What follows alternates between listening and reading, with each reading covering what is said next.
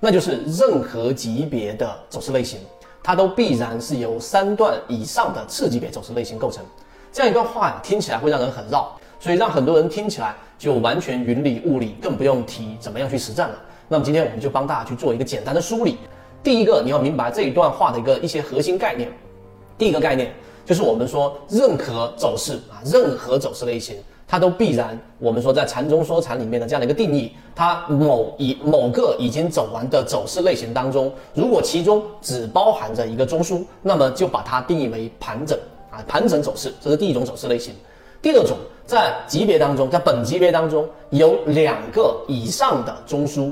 啊，两个以上的中枢，并且这两个中枢是没有重叠的，那么这种同向中枢就可以把它称之为趋势，这也是一种走势。那趋势当中呢，如果同向是向上的，那么就是上涨趋势；向下的就是下跌趋势。所以走势上就分为上涨。盘整和下跌这个定义啊非常简单，但同样它非常重要，因为只有一个中枢，它就是一个盘整；它有两个以上的中枢，而中枢的方向是同向的啊，向上就是上升趋势，向下就是下跌趋势，并且无论是向上还是向下的两个趋势上，中枢都必然不能有重叠啊。这个定义我讲到这里，我想大家都明白了。好，这是第二点，还要更深入才会进入到实战。当你明白这个定义之后呢，第三点就是我们到底怎么样去运用和理解和找出呢？那么在实战当中，记住一句话，这个是在泽西缠论当中不断给大家提及的，叫做走势中完美。举个例子，某一个标的，我是日线级别当中去寻找它的第一类型买点，对吧？那它必然是下跌盘整，下跌盘整。当它下跌过程当中形成了一个背驰，好，我发现了这个背驰，那么在次级别上，我就会去寻找什么呢？我就会去寻找它在下，在次级别上是不是形成了一个我们所说的三笔，它必然有三笔嘛？三个次级别的走势，可能是十五分钟级别，可能是三十分钟级别，一般都是在十五、三十分钟级别前后。那下跌过程当中，它第一笔对吧？第一笔我们可以把它定义为这一个向上，因为它正式进入中枢嘛。第一笔向上啊，或者第一段向上。好，第二段向下。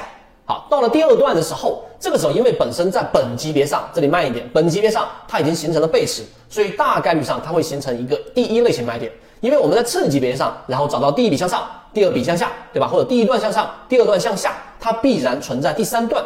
为什么这里面要用到必然呢？因为刚才我们说了一个下跌盘整下跌形成背驰之后，它这里面有几种走势，在本级别的分析啊，它第一种 V 型反转，对吧？V 型反转必然就形成了一个本级别的一个向上的一个趋势，那就有两个以上的中枢了。那刚才我们说回到次级别上，向上向下，它必然还会有一笔向上，所以你在这个第二笔向下的过程当中买入，你的成功率一旦出现这种 V 型反转，持股就可以拿到一波利润了。这是第一种情况。第二种情况，下跌盘整下跌，对吧？由于背驰力度较弱，它形成了一个盘整，而不是反超的 V 型。那么这种情况之下，它也至少拥有一个中枢吧？明白了吗？它也至少拥有一个中枢，因为刚才的定义，回到前面去听啊，那盘整走势它至少有一个中枢，它就只有一个中枢是盘整。那好，这个时候也同样是向上一笔，向下一笔，你买入，然后同样又向上，结果你发现它并没有走出 V 型反转，还继续在中枢里面盘整，那这种时候果断离场。好，这是第二点。第三点，当它形成了这样的一个向上向下之后，我们说下跌盘整下跌，这是至本级别啊。那这种情况之下呢，它极有可能形成一个盘整继续下行，所以它这里面还是会有一个盘整，还是至少有一个中枢，无论是下跌中枢还是我们说的这个盘整。那么这种情况之下，还是一样向上向下，你作为介入，又向上，并没有突破形成 V 型反转，那么这个时候它是下跌盘整下跌，一样选择离场。这就叫做走势中完美，也就是说，在本级别上，无论它走出什么样的走势。在它的这个次级别上，它必然要形成一个中枢。由于它必然要形成一个中枢，所以它必然由三笔构成。